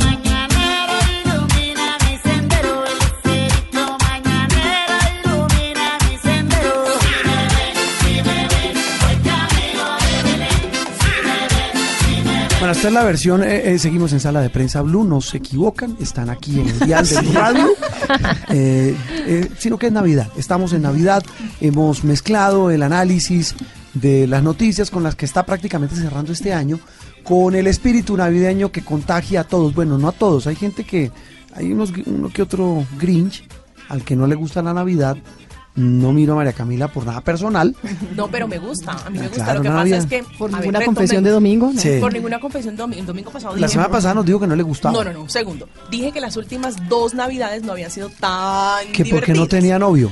No, Porque no, está no, solita. lo dije yo, lo dijo No, pero eso se resuelve. eso- Digo que no Uy, uy. Saso, ¿Sí o cuidado, no? cuidado. No se puede meter con la nómina. pues, No, con la nómina conmigo no. no, pero digo, se resuelve, se resuelve sin problema. Si Pero ese es el porque- problema, se resuelve. Pero porque inventan. Eso no lo dije yo, lo dijo la señora Mónica no, Jaramillo. No, yo no lo dije, yo le di énfasis a un silencio sospechoso que medio de una Ah, pregunta. Me puse roja y todo. Sí, el tema de la Pero me ha gustado, además estoy bailando, estoy muy contenta el día de hoy, 23 de diciembre, escuchándolos a ustedes, sus propósitos, nuestros colegas y acompañando. De aquí salimos rumbo, ¿quién fue el que habló la semana pasada? Creo que fue Miguel Garzón, a comprar regalos, ¿no? Ese es el, el Via No, Crucis. Ya yo los compré. Eso, pero- No, a estas alturas ya quien vaya a comprar regalos es un Perdón, suicidio. La la, está- invito a un centro comercial. Precisamente por eso, es un suicidio. O sea, La demasiada gente lo deja a, para última a hora. estos Parece que- almacenes como el Gran San aquí en Bogotá, Sí, como el Hueco en. Medellín, como el de Cali. Parece que gente Andreina con su, con su tema de regalos espirituales ya Ah, es que yo voy a dar regalos espirituales, entonces no tengo que ir a comprar regalos este año. Pues unos que no son tan espirituales son, repito, los señores del Gran San. Calculan, el Gran San es lo que antes se llamaba San Victorino en el centro de Bogotá. Ahora que tiene almacenes organizados, es que me impacta la cifra. Los comerciantes del Gran San calculan que en esta temporada de Navidad esperan hacer ventas de 2 billones de pesos. Solamente Es allá. cercano al 30% de las ventas total del año. Exactamente. Es, es decir, los comerciantes hacen su agosto en diciembre. Lo que le faltó a Esa la es ley de la teoría. financiamiento, más o menos. Claro, e- e- el, comercio No, hombre, más. eh, está haciendo todo tipo de maniobras para, para vender. Y, y lo que dice María Camila, esperan vender el 30% más de lo que han vendido en el resto Además del año. que las En compras- solo este mes, casi que ni siquiera el mes. No, no es las el mes, últimas son dos 15 semanas. días, tal vez. Y esperen en enero las promociones. Hay que ir Claro. a- al Gran San. Yo estuve hace un par de días. ¿Cómo le fue? Maravilloso. Estaba repleto de gente. Invito a Andreina bolsas. que vaya hoy. ¿Mejoró sus navidades? ¿Mejoró mundo. sus navidades? No, realmente fui a comprar Bueno. regalitos eh, para el jean personas. levanta cola. W, consigue, W Bernal, qué bueno ya. tenerlo en sala de prensa blue. Sálvenos, Buenos días. W. Buenos días a todos, ¿cómo están? Los veo muy divertidos desde hace rato. Es que la Navidad, la Navidad contagia. Eh, la música, este burrito sabanero, bien rara, ¿no? Esa versión. La versión de Elvis Crespo, la versión merengue, la versión, la versión Puerto Rico. ¿Como lo bonga o es impresionante? Pues lo que pasa es que creo que todo el mundo ha tenido una versión favorita de El Burrito Sabanero. No sé si ustedes se Esta acuerdan no es la mía, la verdad, no sé Esta ustedes es- qué No, opinan. pero esta se puede bailar en una fiesta, en cambio puede la bailar, otra no se pero es puede que bailar. yo ¿Cómo cierro bailar los uno el ojos. burrito sabanero? El burrito Eso es, sabanero, eso no. es merengue. Venga, yo Claro. cierro los ojos y me imagino ¿Cómo la bailarina. Mónica, dígame la verdad, ¿usted bailaría la versión de Elvis Crespo Este del lo- burrito sabanero? Máximo me, me- me pararía a aplaudir. Hasta ahí llego. Venga, Mónica, esta- ba- bailemos esta, O, o bailemos sea, yo no haría lo que les conté hace ocho días, W, de De- la parada cuando era joven a sacar a bailar una muchacha. Sí, caminando. Sí, Y sí, detrás. sí. Estaba caminando. Y, y que la pelada le dijeron uno no para no bailar el burrito sabanero en versión de Elvis Crespo. Bueno, esta es la original. Bueno, una de las originales, digámoslo así. que fue la que conocimos todos, ¿no? Que tampoco se baila. No, eso es con pandereta. Sí, eso tampoco se baila. Lo que pasa es que es una de las canciones más tradicionales de Navidad venezolana, ¿no? Es, de- es del 72 esa canción y obviamente le han hecho versiones por todas partes. Versión cumbia, versión merengue, como acabamos de oír. Pero creo que la tradicional sigue siendo la que canta todo el mundo las Esa, novenas. esa es la mejor. Pero es que esa lo inspira a uno al villancico, a la novena, pero es que la otra yo cierro los ojos y me imagino en un concierto guapachoso con la señora, eh, la falda corta y bailando, chaki, chaki, chaki, o sea, Perfecto. Chaki, chaki. Hay, Muy bien. ¿Cuál otra Vea, versión? hay versiones, por ejemplo, de otros venezolanos que se llaman Boss Bass y esta es vocal solamente. Muy oiga. buenos. Uy, esta sí la bailé. Esto está Me bacán. voy a parar a bailar. Esta está bacana. Está buena, ¿verdad? Venga, Mónica, venga. Esto está bien, esto está- a ver, está bien. mi burrito sabanero. ¿Eso solo con voces? Exactamente. No, pues no. Con mi burrito sabanero. Claro. ¿cómo se llama el...? Bass. Bass, de Maracaibo. Son muy cerca de tu región. Sí. Muy cerca de tu región. La frontera muy cerca de tu región. Estuvieron acá, estuvieron acá en Blue hace como tres meses más o menos ellos. Sí. ¿Qué otra versión Están tiene don, don W? Hay muchísimas versiones. Vea, le cuento que una de las más eh, recordadas, eh, por ejemplo, eh, en Colombia es eh, esa bailable que estábamos oyendo hace un ratico que lo hace la rondalla, que es una de las canciones de las de las versiones originales que hicieron en Venezuela de esa de esa canción. Pero venga, le tengo esta que hace un grupo que se llama Generación 12 Kids. Obviamente hay que modernizar Uy. instrumentos, ¿no?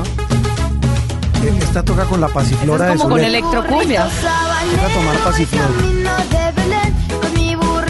No, está chévere. Buena, simpática. Hay de todos si ustedes quieran. Vea, esta que hizo Niga, por ejemplo, que es un poquito más Yo, este es el romántico urbana. Urbana. Eso es lo mío. Eso es lo mío. Usted venía ensayando lo urbano, el reggaetón. Llevo todo el año en eso. Le toca, además.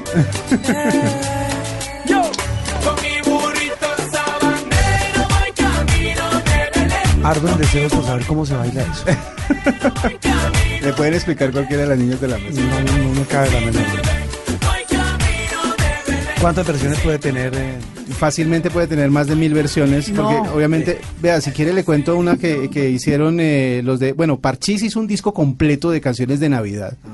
Eh, Parchís. Parchís, ¿se acuerda de Parchís? Del No. grupo mexicano que de niños que, pues, eh, mejor dicho, de adolescentes, digámoslo así. De Yo llegué, niños yo de llegué hasta época? menudo. Mm, Yo me acuerdo de Pero que- espera un de momento porque, porque W dice un equipo mexicano de niños. ¿De Un niños grupo, de qué un época? Un grupo. Ah. De- bueno, hace, hace mucho hace mucho tiempo. Lo que pasa es que esos son de esos grupos que conservan la marca y van ido han ido Ah, renovando el, el- Insisto, el menudo. personal. El- Más o menos. sí. Bueno, y la versión de Parchís. La versión de Parchís es esta, oiga, para que para que vea cómo cómo se volvió 2017, versión 2017.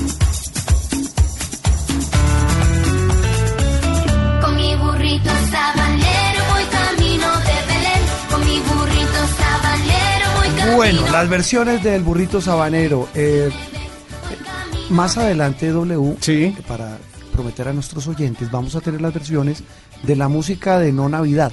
Sí, esa música, sabe que estaba oyendo ahorita a María Camila y me acuerdo mucho que las navidades tristes siempre suelen ser de las personas que no tienen a quién abrazar. La, No, la- pero la con el- Navidad, lo la dije. música de los Grinch. Un segundo, Lo yo dije, tengo a exactamente. abrazar. Yo lo había Aquí hay un complot. No, yo no, no, yo Un solamente segundo, digo que ese quien- es el común.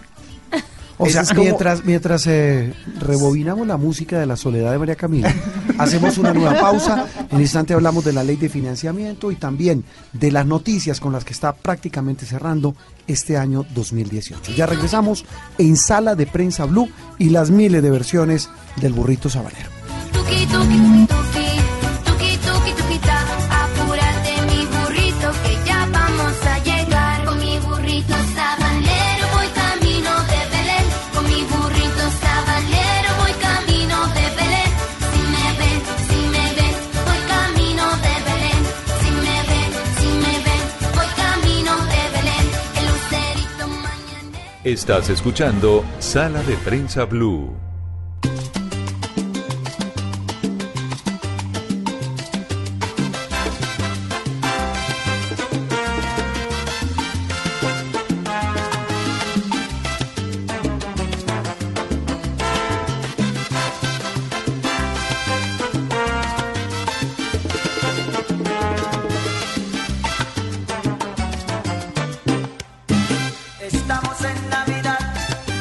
Regresamos a Sala de Prensa estamos en Navidad, sí, por eso hoy ha sido un programa especial de recuerdos, de nostalgia, hemos hablado con colegas, con eh, gente que nos ha contado para ellos qué significa la Navidad, cuando estamos a un día de la Nochebuena, un día de, para muchos, la reunión familiar, quienes están a esta hora escuchándonos en todas las frecuencias de Blue Radio a través de Colombia, también a través de nuestra página web. Los acompañamos en Sala de Prensa Blue para entender lo que pasó y entender lo que viene.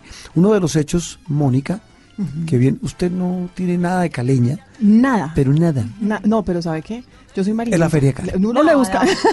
No le busque, no le le busque. busco un pedazo. No, bueno, no le busco.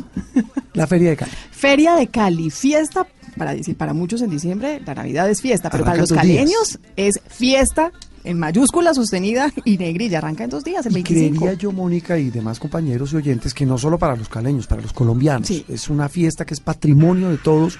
Además que, que en los últimos años ha tenido algo que la hace mucho más llamativa. Primero quitaron la cabalgata. Ujú. Adiós, gracias. Como ha venido sucediendo en varios eventos. Cada vez es más organizada, cada vez hay más eventos culturales, musicales, por supuesto, culturales, que lo hacen sin duda uno de los grandes, grandes eventos de nuestro país. Diana Ruiz es nuestra compañera de Blue Radio en la capital del Valle del Cauca. Estamos a dos días de Feria Diana y cómo se prepara la Sultana del Valle, esa bellísima ciudad de Cali, para su feria, la feria más importante de Colombia para muchos. Diana. Hola Juan Roberto, buenos días, ¿cómo está? Un Muy gusto bien. saludarlo desde aquí. Lo de mismo digo, bueno, el clima en. Cali para la feria. No, pues más de 28, 30 grados centígrados, que usted sabe que el calor aquí nos encanta y además somos muy calientes en el buen sentido de la palabra, ¿no? Porque nos gusta mucho la rumba, porque esta Sí. época de diciembre significa muchísimo para nosotros. Esta es la fiesta que esperamos todo el año y orgullosamente podemos mostrarle esta feria a todos los colombianos. Esta va a ser la feria número 61, la feria de Cali, y este año tiene un eslogan bien particular y es póngale salsa a esa alegría y permítame, le pongo yo un poquito de salsa.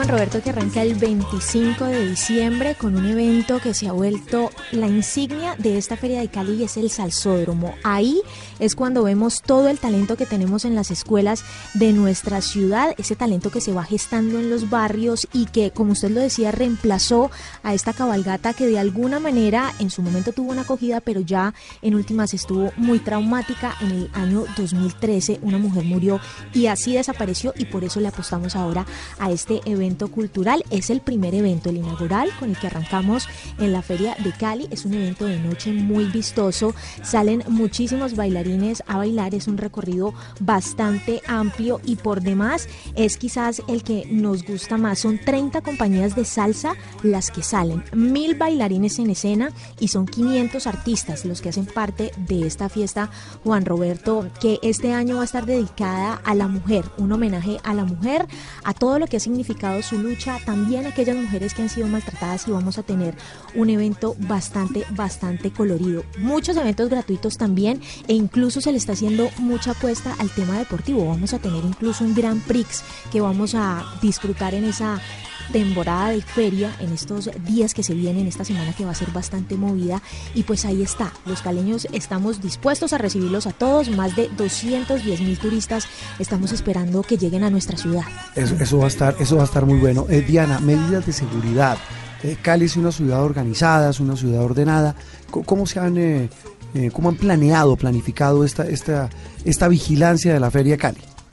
1.900 policías van a estar acompañando el dispositivo de seguridad para estos seis días de feria. Solo mil de ellos van a estar el 25 custodiando y garantizando la seguridad de los asistentes al salsódromo. Son 43 tarimas las que están dispuestas sobre la autopista sur entre carreras 56 y 42 y allí van a estar estos policías haciendo requisas y demás, pero también van a haber dispositivos especiales en toda nuestra ciudad, incluso en los 15 corregimientos, porque también allí hay fiestas gratuitas, incluso acompaña el ejército, porque sabe usted que desde hace algunos meses se están haciendo bastantes operativos Sí. en algunas comunas específicas y pues eso da también mayor tranquilidad. Tenemos el helicóptero El Halcón, también que va a estar haciendo patrullajes aéreos y vamos a tener bastante presencia también de organismos de inteligencia y demás que van a estar apoyando este dispositivo de seguridad.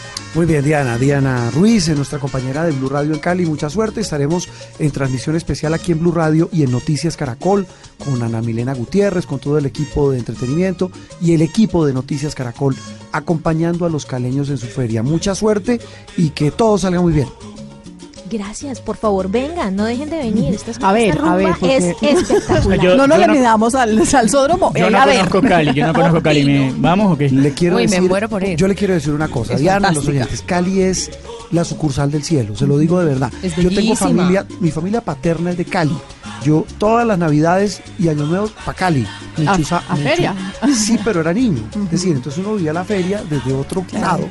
Pero era una ya cuando empecé a ser joven no me volvieron a llevar. La sangre- ¿Tiene sangre? ¿Tiene sangre entonces? Claro, yo tengo, yo tengo ¿Cómo le va con la salsa? Con la salsa. Eh, no me va mal. Un pasito. ¿Verdad? Ahí me tiene. Es un paso. Hay que ponerlo a Porque prueba. sí, lo que pasa es que a nosotros prueba. los rolos tenemos un problema, hay que decirlo. Es que bailamos De la cadera. salsa como una FZ 50. O sea, con dos tiempos. Un pasito adelante, un pasito- pasito adelante, un pasito- y de ahí no salimos.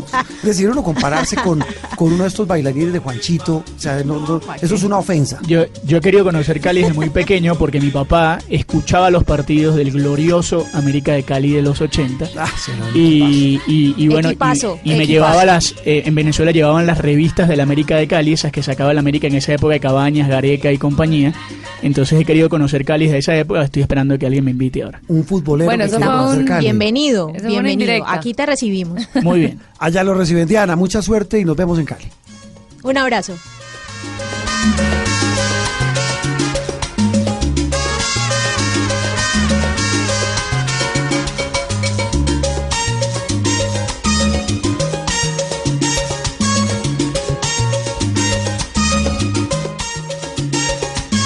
Bueno, y de la Feria de Cali, Miguel Garzón, tendencias, buenos días. que la Feria de Cali, Miguel Garzón, a bailar. No, pero, no, pero, a bailar también, como Juan Roberto en dos, en dos tiempos, pero, pero se logra. No, no, pero- no hay, no hay problema. pero Sí, yo hemos bailado, Miguel. Sí, señora, en algún momento. Sí, Caramba. sí, sí, Una señora. ¿Y cómo le fue? suavecita, Bien. rico. Ah, bueno. Se defiende. Sí, lo que pasa es que el rolo, pues yo no sé, digo, yo hablo por el- los rolos, rolos, rolos, rolos como yo, la bailamos eh, suavecito. Es que eso...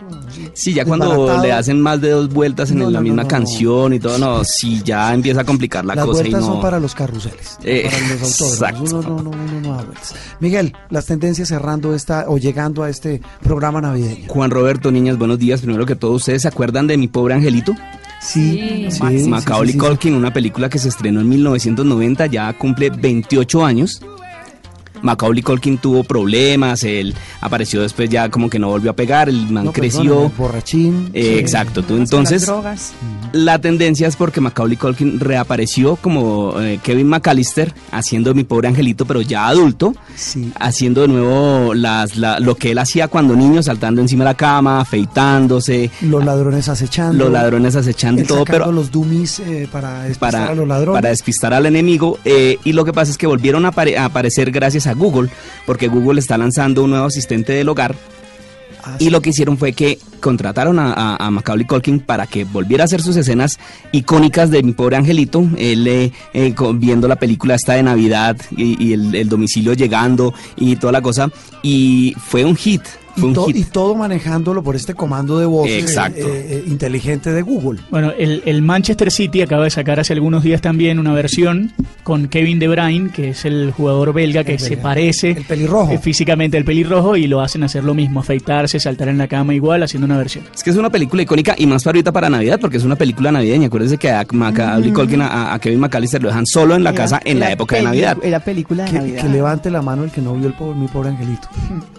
Cristina no, no todos está. la vieron. No, Cristina no a qué es eso. Cristina sabe.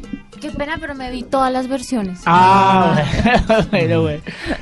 Eh, ¿Tiene por ahí a la mano? Eh, claro, ahí está el audio, pero yo digo que la gran proeza de Google, ¿sabe cuál fue? Haber hecho bañar a Macaulay Culkin.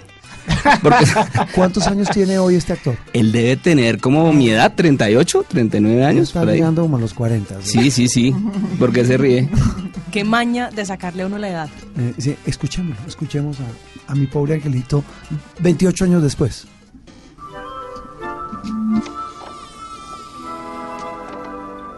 Mom? Dad? Hey, Google, what's on my calendar today? You have one event called House to Yourself. Oh, yeah. Hey, Google, add aftershave to my shopping list. Hey, Google, remind me to clean Ahí está reproduciendo, eh, aparte de la película icónica, la, la afeitada, cuando queda solo. Oye, Oiga, todos hemos sentido esa sensación, era solo él. De, de ser felices cuando uno se queda solo en la casa. Fantástico. Sí, eso es una maravilla. No, a mí me daba miedo. A mí nu- yo era más miedosa. No, a mí Sí. siempre me ha encantado estar No, yo sola. creía- Así digan. Me no, gusta ahora de está adulta. bien, un ratico está Pero bien. Como chiquita dice no. Mónica, no todo el tiempo es bueno. Pero No de niña sí tenía esa fantasía de quedarme sola y atrapar los ladrones y que se le metieran a uno, porque repetían y repetían esa película. Don Miguel, ¿algo más? Sí, Sí, usted tiene 38, Miguel. Tengo 38 años. sí, no, tengo- Macaulay Culkin. Ah, tiene 38, Macaulay Culkin, sí. entonces es mayor que yo un año.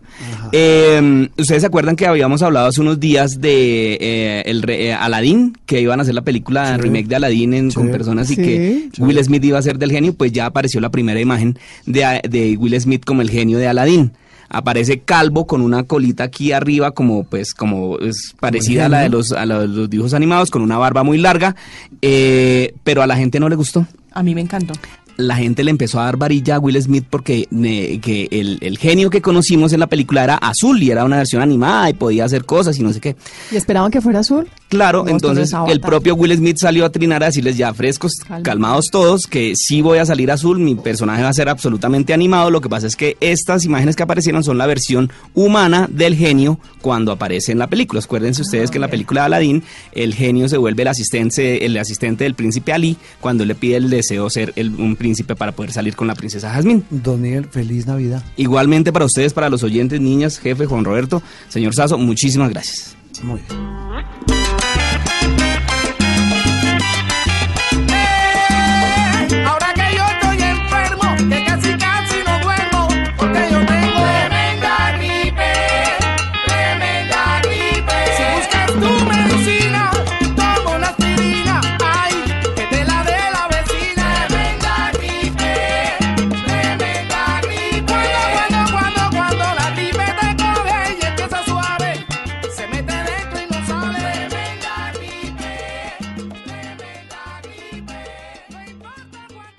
Esto es Sala de Prensa Blue.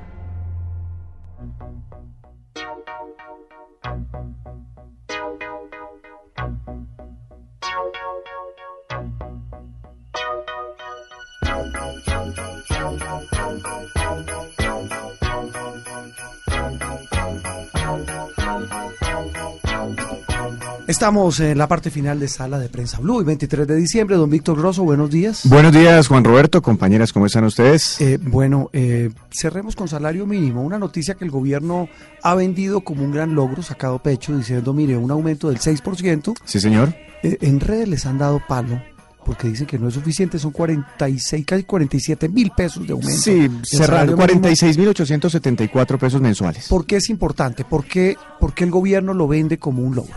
Porque se logró de manera concertada, es decir, no tuvo que fijar una posición por decreto como ocurre la mayoría de veces finalizando el año. Es decir, tanto los eh, trabajadores representados por las centrales obreras, claro que la CUT no estuvo de acuerdo, como los empresarios representados por los gremios, llegaron a esa conclusión, se pusieron de acuerdo y no hubo mayor pelea, por decirlo así.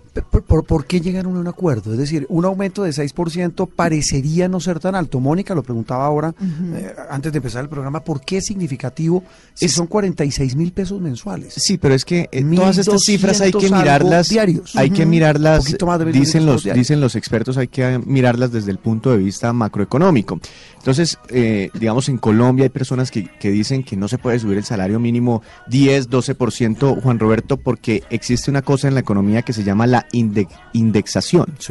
Que es que muchas cosas están ancladas al salario mínimo. Claro. Entonces, inmediatamente, con base al salario mínimo fijado el año anterior, al, a- al mes de enero empiezan a subir los precios de muchas cosas, como servicios médicos, como Peajes. multas, como, etcétera, una cantidad de cosas. Si le estoy entendiendo, ¿cuánto va a ser el costo de vida este año según el Banco de la República? 3,3% podría ser el costo de vida, nos falta Eh, es conocer decir- el dato de diciembre, pero ese sería la inflación más o menos. 3.5 si uno lo... Máximo, pero 3.3, va a estar en 3.3 más o menos. Es decir, el aumento del salario mínimo fue el doble de lo que va a subir la inflación. Sí, y ese es un tema importante. Entonces, en redes sociales de- eh, eh, muchas personas están criticando ese aumento del 6%, porque dicen, hombre, en años anteriores ha aumentado el salario mínimo en 7, 7 y alguito. Pero ¿cuánto ha Entonces, subido ¿por la qué? inflación cuando Por- subido Exacto, es 7? que ahí está el, el quiz del asunto.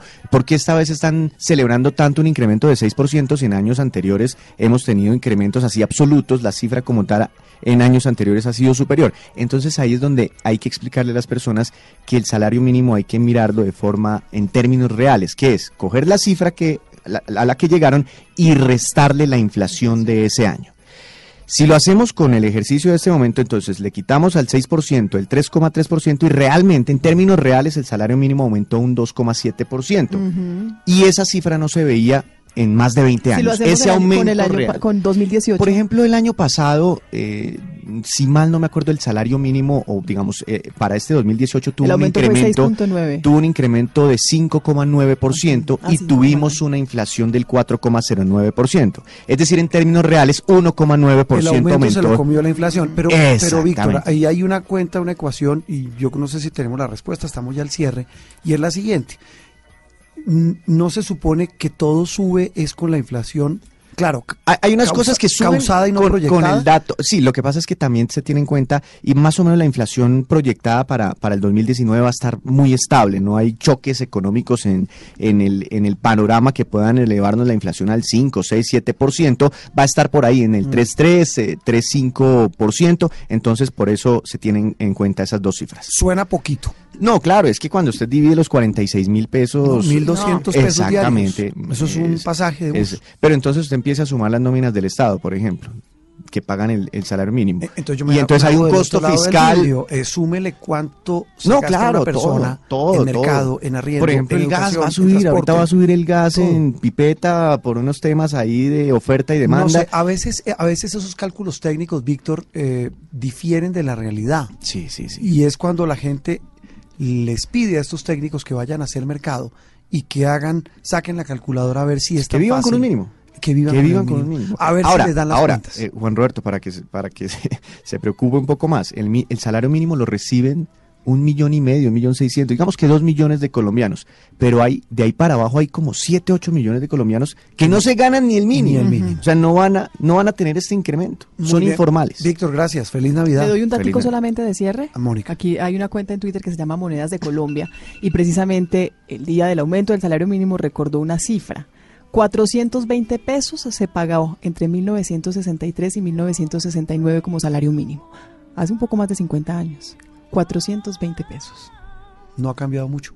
un poquito nomás. Un poquito nomás. Eh, Víctor, compras de Navidad, cifras del comercio. Bueno, cifras del comercio, Juan Roberto, eh, hay que ponerlo en el entorno macroeconómico. Este año ha habido una recuperación, una reactivación de la economía. El año pasado, en 2017, tanto la industria como el comercio estuvieron prácticamente frenados por la- los efectos de la reforma tributaria pasada, que subió el IVA del y las 16 elecciones que al, venían. al 19%. eh, y este año ha habido una recuperación, una reactivación en el, en el comercio, ha habido mejores cifras y en temporadas navideñas los comerciantes esperan cerrar con broche de oro el, el ¿Cuánto año. Pero, vender? Eh, es, es difícil eh, calcularlo, pero digamos se miden como las variaciones año a año. Pero este año las ventas del comercio han venido creciendo en 4, 5, 6%, que es una cifra bastante interesante. Pero mire, me encontré buscando todos estos datos, una encuesta que realizó FENALCO sobre los gustos de, de los colombianos en, en, eh, en Navidad y los regalos y todas estas compras. Mire, ¿qué presupuesto va a destinar para regalos? El 17% de los colombianos hasta 200 mil pesos. El 24% va a gastar o ha venido gastando entre 200 mil y 400 mil pesos. El 22% entre 400 mil y 600 mil pesos y el 31% de los colombianos más de 600 mil pesos invertirá o ha venido invirtiendo en el regalo. El de 31%. Navidad. Sí, sí, señor. O sea, eh, son más los que le van a destinar más, más plata. Sí, sí, sí, sí, claro. Y casi que destinan toda la prima para, para regalos de Navidad. La Mire, prima, la que- hermana, la tía. ¿Cuándo realiza la mayoría de sus compras de Navidad? El 20% se adelantó, lo hizo en noviembre, eso es un, eso es un buen, Lo una buena recomendación eh, de planeación financiera porque los precios no se, no se elevan tanto. El 49% lo hizo en diciembre y hay un 10% que dejó para última hora las compras de Navidad Que están comprándolos hoy. en la semana de Navidad. Yo. Exactamente. Y por último, venga, es que esta encuesta es un poco larga. eh, los productos preferidos para regalar: 19% juguetería, 8% dinero, bonos, 8% perfumería y cosméticos, 5% licores, 8% tecnología, 4% joyas. Esos son los regalos. 80% calzoncillos y medias. Eso está dentro de ropa y calzado. Muy bien. Don Víctor, gracias. Feliz Bueno, Navidad. Feliz Navidad para todos. Muy bien. Estamos cerrando Sala de Prensa Blue. Tenemos muchos mensajes, muchas reflexiones. Don Suso, aquí en Sala de Prensa Blue hablando de lo que significa Navidad. Osla, les habla Suso, el Paspi. Hombre, un saludo para toda la gente de Blue Radio, para toda la gente espectacular ahí en la, mesa de trabajo de don Juan Roberto Vargas, de Sala de Prensa Blue. De verdad, un saludo aquí desde Chupamestepenco. Estoy en alto de Chupamestepenco, siempre conectado con Blue. Y un saludo de Navidad para toda la gente de Blue Radio. Navidad, época de asmor, de alegría. La clave está en el asmor. Que vivan la Navidad espectacular. Vea, ¿qué recuerdo yo de mi Navidad? Ay, no, éramos hermosos, nosotros hacíamos la Navidad en Bisbo, eh, mi mamá era la Virgen María, eh, mi, mi tío hacía de San José, ¿cierto? Eh, mi hermanita hacía de ovejita, y ya cuando creció, ya, ya hacía de loba, ¿cierto? Y yo hacía de burro, ahí con el, pues, y no, me elegían por burro y no por las orejas, sino por lo bruto. No mentiras, yo hacía de burro y hacíamos en la Navidad en vivo lo más de bonita. Ya, pues, ya, ya grande, ya la celebras con mi chisquito, con sus junior, le doy sus regalitos tranquilamente, ay no, la Navidad me parece hermosa. Y recuerdo también que, pues, gracias a que me puse a jugar con pólvora, me quedé muesco, se me estalló ahí en la, en la jeta y me voló un dientecito. Entonces les recomiendo a los niños, no jueguen con pólvora. La pólvora es mala. La pólvora no gusta. Un saludo para todos, feliz Navidad. Y sigan allá y feliz año también. Don Juan Roberto, siga usted en estudio. ¡Ah, qué caja! Don Suso, muchas gracias. Sí, mencionó algo clave que no habíamos hablado hoy, la pólvora. Ojo con la pólvora. Uno dice, Octavio, todos los años lo mismo. Y la gente sigue usando pólvora. Por favor, no usar pólvora. Sigue siendo el gran dolor de niños. cabeza, ¿no? No dar a los niños. Es que el tema es, eh, eh, es casi que criminal. De una inconsciencia muy grande. Feliz Navidad a todos, compañeros. Nos vemos, Dios mediante, el próximo domingo. A ustedes los oyentes, pasen tranquilos, felices con la familia y nos vemos en Sala de Prensa Blue dentro de ocho días con un programa especial con lo mejor del año que está terminando. ¡Feliz Navidad! Feliz Navidad, Feliz Navidad para todos. And cheerfulness for all. We wish you the happiest, the happiest, happiest, yes, the happiest. We wish you the merriest, the merriest, the merriest. You'll cheer and the happiest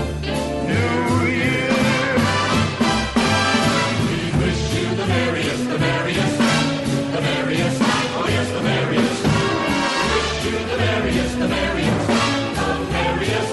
You'll cheer. We wish you the happiest, the happiest, the happiest, yes, the happiest. We wish you the happiest, the happiest, the happiest New Year.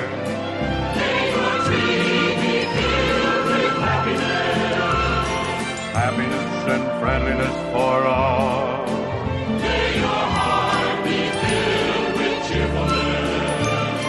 Happiness and cheerfulness and friendliness for all. We wish you the happiest, the happiest, the happiest.